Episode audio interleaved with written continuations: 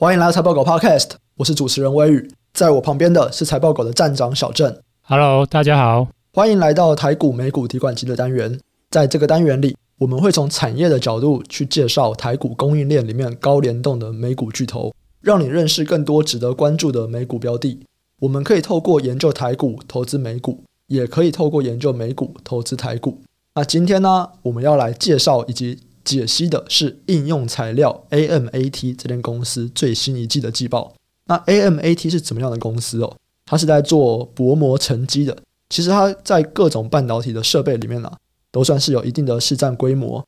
它目前是整个半导体设备的龙头，排名第一，哦市占率大概有二十趴左右。那我们为什么要去研究应用材料这间公司哦？因为我们可以从这间公司的业绩来了解半导体产业产能的扩张状况。如果连半导体设备的营运都开始下滑了，就明确的表示半导体景气走向衰退。所以，如果是关心像台积电啊、联发科、联电等半导体相关公司的投资人，都应该要关注应用材料的营运状况。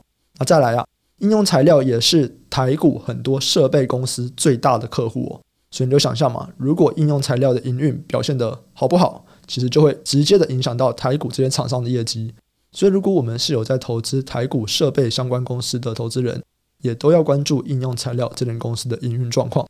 那首先呢，我们就先来回顾一下应用材料最新这个会计年度是二零二二第一季的损益表现。那它的营收较上季成长二点四趴，大概是高于财测范围的中间这个数字。毛利率比上一季少了零点九趴，EPS 呢比上一季衰退了三趴。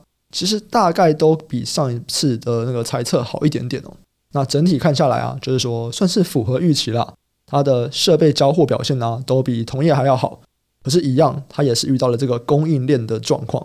诶，所以小郑，我们这样看下来啊，整个美股不管是哪一间半导体相关的设备公司，其实他们在讲他们接下来所遇到的最大的问题，都还是在讲供应链。没有错。那这个供应链问题啊，从我们陆续看着像威腾啊，还有到艾斯摩尔，再到科林研发，再到今天的应用材料，其实都不断提到，因为疫情反复而导致最新一季的营运可能又受到供应链延迟的影响，表现不会太好。所以我们这样来看的话，其实我们就可以更加确认，就是说这个应该就不是单一公司的问题啊，这个的确就是整个产业目前所面临到的状况。那如果我们看像下一季啊，因为公司也有给下一季的猜测，那他们给的猜测是营收会比这一季好一点，利润比率会比这一季差一点。那整体来说，获利 EPS 来看，大概就是持平的。所以就表示说，这个供应链带来的这个压力，到下一季也还是会持续，是这样吗？对啊，没错啊。如果我们比对艾斯摩尔、科林研发跟应用材料的话，我们都会发现，他们都反复提到说，哇，现在在手订单是创新高啊，历史新高。然后订单的能见度就是都已经看到二零二三年了。可是，在这样的情况之下，他们给的最新一季的财测都不是很亮眼。应用材料大概算是持平吧。回顾艾斯摩尔跟科林研发，甚至他们预期他们最新一季是会衰退。那这些都显示，就是说，呃，对这个供应链短期不断的带来出货的瓶颈，还有成本的压力。只是说，当我们在看这几家公司的观点啊，他们其实都有一个共同的观点，就是说，都认为供应链的问题不是长期的问题，他们都认为就是短期可以疏解。所以呢，就像艾斯摩尔跟科林研发的观点，应用材料也一样认为。他们在上一季、这一季遇到的这些供应链问题，包含像物流的成本啊、材料成本啊，甚至工厂稼动率啊，都可以逐季转佳。所以应用材料预期这一季啊，或者是上半年，应该就会是今年的谷底。嗯，那他是比较乐观的估计说，他接下来的营收还有毛利率都会是逐季回升。嗯，就是一季会比一季好。这等于是比其他的提早一季，对不对？因为我们之前看其他公司，大概是说第三季开始回升。没有啊，科林研发跟艾斯摩尔都是认为第二季就会回升。哦，威腾比较特别啊，威腾是认为它是第三季比较明显。不过如果是设备业的话，艾斯摩尔、科林研发、应用材料都是认为第二季就可以回升了。嗯嗯，这些公司看起来还蛮乐观的嘛。那这样子的乐观到底合不合理呢？我个人是觉得还算合理啊。主要原因是因为是参考就是近期的这个 Omicron 的疫情，它在几个国家的致死率、重症率其实都不严重嘛。再加上说前几年遇到就是这个疫情很严重的国家，他们其实在疫苗的施打率各方面也都逐步提升了。所以我个人认为啦，这个疫情的问题的确，它对于供应链应该不会再像之前那么严重了。那这些对应的供应链或是国家，应该是逐渐有经验，能够在短期面对到这样疫情的问题，可以快速的回复他们目前整个国内的疫情扩散的状况吧。嗯，那另外还有一个值得一提，就是说，其实我们在之前看英飞凌啊，或者恩智浦啊，或者像一发半导体这些公司，他们都看到，或是他们都预期下半年十二寸晶圆代工的产能应该会陆续释放。嗯，嗯嗯，这应该也可以疏解部分晶片短缺的困境啊。当然。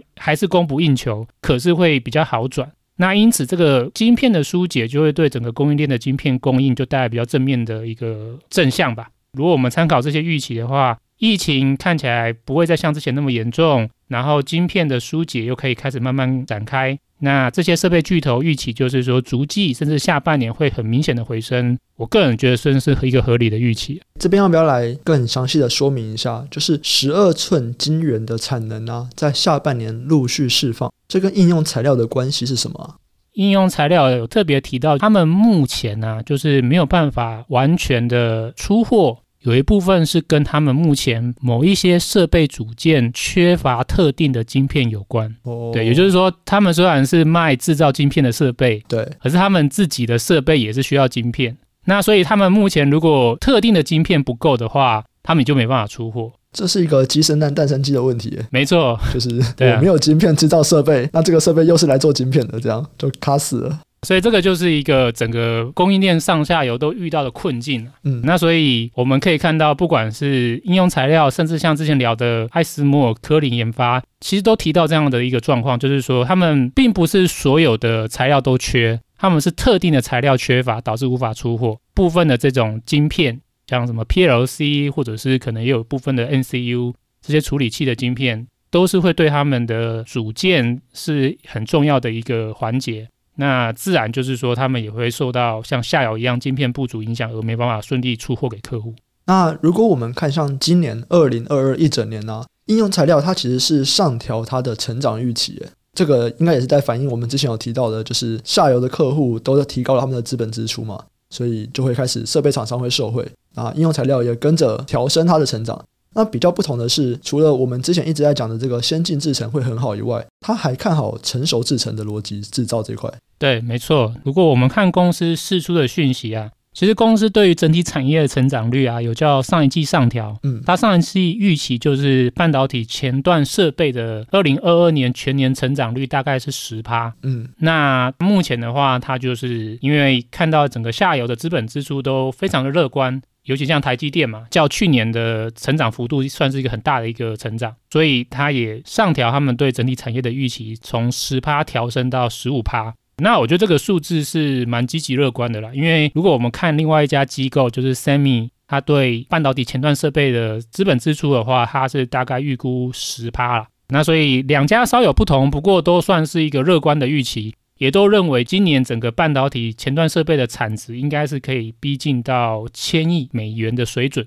只是说这其中啊，如果以我个人来看，应用材料这一季释出的讯息啊，我觉得公司在成熟逻辑制程的设备，也就是二十奈米以上的设备需求啊，琢磨的特别多，而且也展现出明显乐观的观点。那应用材料他自己是认为啊，他觉得二十奈米以上占整体设备需求的比重啊。他觉得应该会跟去年差不多，比重不会下滑。那这个就暗示就是说，他认为逻辑成熟制成的设备，它可以和整体产业的成长性是一致的。嗯，那如果我们参考应用材料自己的成长的观点，或是参考其他机构对于整个产业成长观点，如果成熟制成跟整体产业成长差不多，那就暗示着成熟制成设备的成长性可能可以到双位数，在十到十五帕之间。这个其实是比我个人之前的预期是要更高啦，因为我之前的话，在像艾斯摩尔或科林研发，我个人认为，我觉得的确有上调，不过我个人认为是高个位数了。对，不过应用材料就比我更乐观，这样的乐观是不是合理呢？那我们可以再回头比较一些我们近期分析的一些公司，或是一些近期已经开了法说的一些功率或者是类比 IC 的大厂，他们的观点。那为什么我们特别去看这些功率或者是类比 IC 应用大厂的观点呢？因为这些大厂啊，他们主要的目前的产品的制程，的确大半都是使用二十纳米以上的，所以他们也算是呃成熟制程设备需求里面很重要的一块。那如果我们看英飞凌啊、意法半导体啊、德州仪器啊，或者是我们之前分析的恩智浦啊。我们其实都可以看到，就是说，他们对于今年的全年资本支出都有一个上调的动作，或者是相较于去年的资本支出的成长幅度都是很大。所以，如果我们这样交叉比对的话，的确，我觉得成熟制程的设备需求是有上调的，也比之前乐观。因此，我认为应用材料的观点是有一定的可信度啊。哎，这样子的话，是不是就表示今年应用材料一样有可能维持它这个半导体设备巨头第一名的宝座？的确是有可能的，对，那可是也不确定啊，因为来预估今年艾斯摩尔会超车嘛，对不对？对对，可是这个就我没有办法很确定啊，我觉得就是说可能就两者互为双巨头吧，嗯嗯，毕竟就是应用材料，它虽然逻辑制成的成长性是上调了。可是，如果我们可以看到公司的另外一块，就是机体设备的话，公司一样也的确，它是预期，就是说成长性很明显的，就是会不如逻辑设备啊。嗯，就是公司也在他的法说已经很明白的说了，就是说他觉得今年就会是机体平淡的一年。那当然，公司在机体这边也是有稍微上调的。例如对 DRAM 设备的观点，它原本是预期说会略微下滑，可是到这一季的话，它改成就是说他觉得，哎，好像没有那么悲观。他觉得目前是比较持平的看待，不过公司还是强调，就是说他们觉得今年公司的成长重点就是在逻辑设备啊，记忆体差不多就叫去年持平吧。嗯，所以这样来看的话，就是说虽然逻辑设备这边成长性是上调的，可是记忆体设备这边成长性还是合乎于我们之前就是比较低成长的观点。公司毕竟它的记忆体设备的比重是比艾斯摩尔高的，嗯嗯，对，那它自然就是成长性会稍微被。记忆体的部分给算是拖累吧。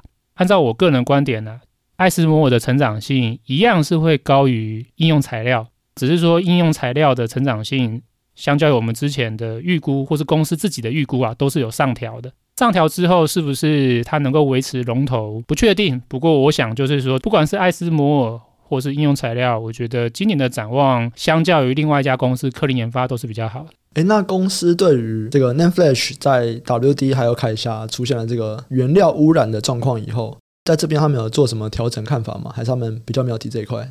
公司讲的比较模糊一点呢，他们对整个记忆体的观点是比之前稍微乐观一点，可是他们并没有做出太大的上调。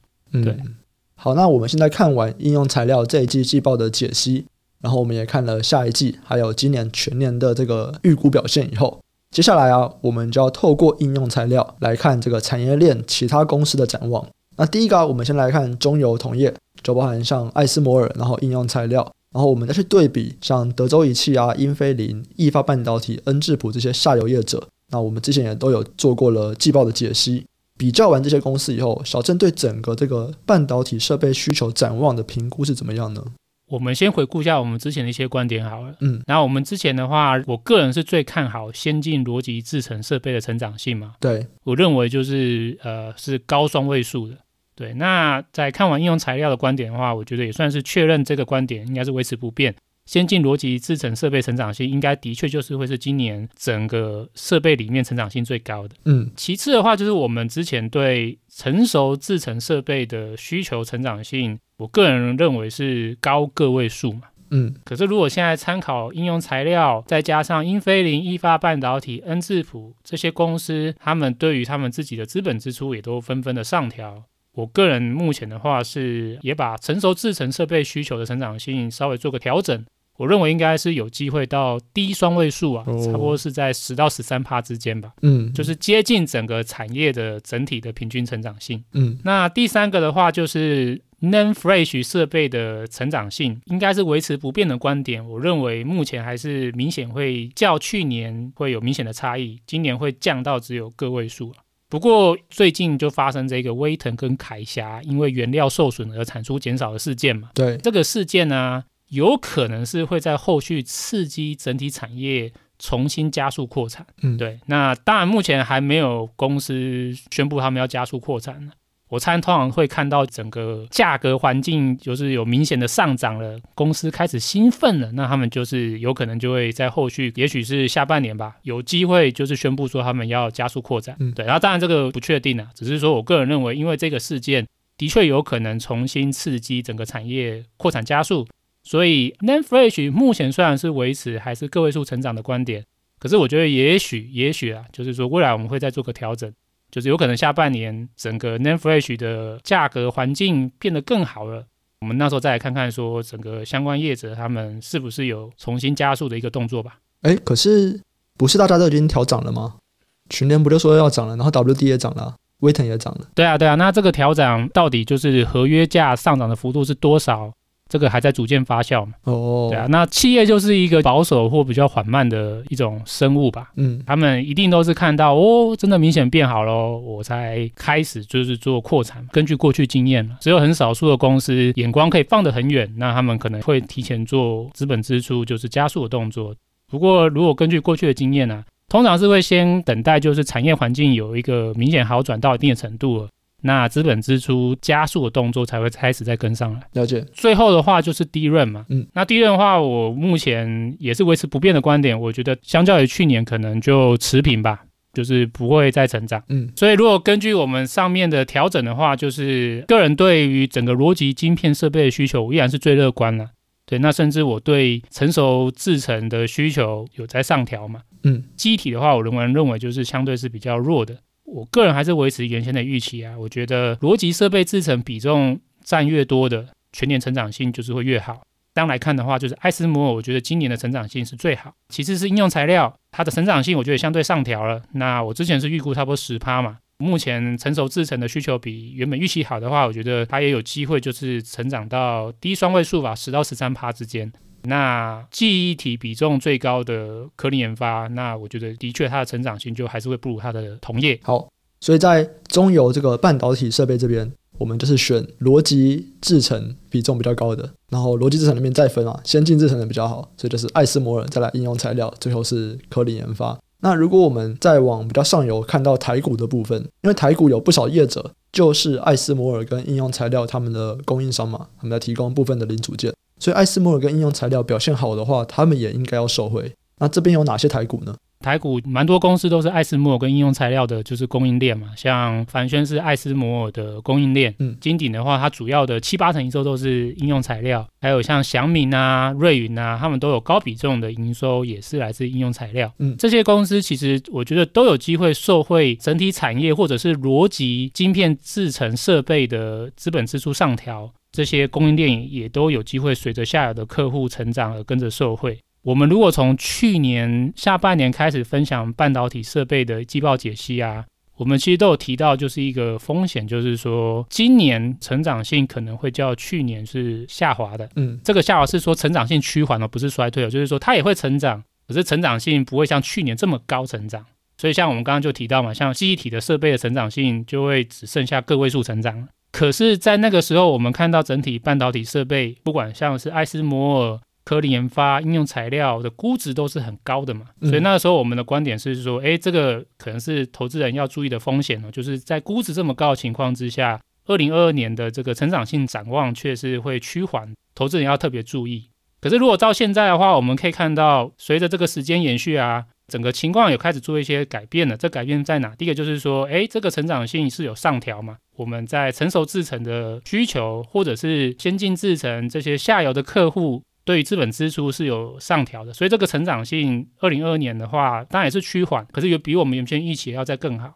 可是同一个时间呢，我们却发现，不管是艾斯摩尔、科林研发、应用材料啊，他们的估值或他们的股价，从我们去年下半年谈到现在啊。其实是下跌蛮大一段的，嗯，所以就是估值从去年下半年到现在是下滑的，诶，可是二零二二年的成长性却是上调的，嗯，一来一回的话，我个人觉得设备业在估值的部分呢，已经从原本过高慢慢走向是接近合理。我认为投资人可以开始特别注意，就是说在今年整体逻辑设备的成长性是上调，展望还是依然不错的情况之下。哪一些公司最近股价是下跌比较明显，估值有明显比较低估的？那我觉得这个是可以注意的投资标的。你刚刚说的主要是在美股的部分啊，台股的话，我觉得也是可以做同样的观察。近期就是相较于去年年底啊，就是近期其实台股的波动也算比较大吧。对。那有一些公司的回档也比较多，可是我们可以看到整体的产业的环境其实是还是蛮正向的。嗯。那尤其是说，哎，它有一个事件的冲击，就是供应链的影响，那会导致第一季的就是下游客户的需求明显下滑。可是下游的客户都预期，就是二三四季会逐渐往上，对，全年的平均都会比去年好。那在这样的情况之下，我觉得台股也一样，可以用同样的逻辑去找估值较低的这些设备供应协力商。我觉得这个是可以多留意的。好，所以不管是台股还是美股啊，虽然第一季表现都不太好，然后估值都有往下调。对于二三季美股那边，他们的客户那边是说应该会越来越好嘛，所以台股这边应该也是可以受惠。那这个估值看起来就会比去年来的看起来合理一点，说不定可以找到一些投资机会。这样对。那以上的这些数据啊，或者是这些资料，其实都可以上财报稿网站。我们现在已经上线了我们的美股法学会逐字稿功能，然后也搭配了强大的 Google 翻译啊，就是你现在你可以在我们网站上面看到中英对照的逐字稿翻译。那怎么看呢？你就随便去任何一家我们讲的公司，例如我们今天讲的这家应用材料，你进入。应用材料这间公司的个股页以后呢，你可以点选财务报表，然后点选电子书，最后你会看到一个法说会逐字稿。那我们目前呢，大概有两年多，我记得应该是十季左右吧，就十季的法说会逐字稿资料。那你都可以在点进去以后，你都可以看到里面的中英文的对照，那就可以帮助你更了解我们这集讲的内容。这边小郑有什么想要补充的吗？大家还是要记得要对照一下英文哦，因为 Google 的翻译真的蛮神秘的。有时候看 Google 的翻译是一种乐趣啊。我自己是还是都看中文为主了。那中文如果卡住了，诶，我就点一下，它就会有对照的英文跑出来，那我们就可以去看那个英文，这样。嗯，不过我个人还是比较推荐是中英文对照着看，嗯，对，因为像应用材料，我我不知道为什么翻译会有一些问题啊。不过就是瑕疵啊，嗯，瑕不掩瑜，嗯，所以有一些部分的话，透过看原文的话，它真的会得到更多资讯。对，比如我举个例好了，像应用材料，它这一季它对于整个半导体前段资本支出，它估计二零二一年的话，大概是在八百多亿美金的中间范围。这个叫 meet 嘛，midterm，对，就是 middle，他们的意思大概就是说，可能大概就是在八百四十亿到八百六十亿之间这个意思啊。嗯嗯。哎，可是有趣的说，这个如果是 Google 翻译的话，可能他不懂这个 meet 的缩写是什么意思，他就会直接略过，他会直接翻译成是八百亿。可是其实公司的意思应该是指八百四十亿到八百六十亿的意思。哇，真的少了一些啊。对对对，那像这种小细节的话，透过看原文的话，你还是比较不会漏掉一些细节。了解，那以上啊就是我们这集的内容。那其实到了这一集，我们这个半导体算是告一个段落了吧，对不对？对，没错。接下来应该就是等到下一季，我们再来看看说，诶，这个整个半导体的展望是怎么样。所以在这一集的最后啊，我们就帮大家做一些半导体产业的这个整理。那喜欢的听众朋友啊，记得按下订阅，并且分享给亲朋好友。想要找平台讨论投资问题的，都可以上 Facebook 搜寻财报狗智囊团，这是我们的 Facebook 社团。那我们都会不定期在社团中分享我们的看法。还有 Podcast 延伸讨论，例如像小郑上礼拜就有发了一个记忆体产业的回顾嘛，回顾我们半年前对记忆体的预测跟现在的对照，那哪些符合我们的预期，哪些可能跟我们的预期有落差，那为什么？所以有兴趣的人都欢迎加入社团来跟我们讨论。那我们这集就先到这边，下集再见，拜拜，拜拜。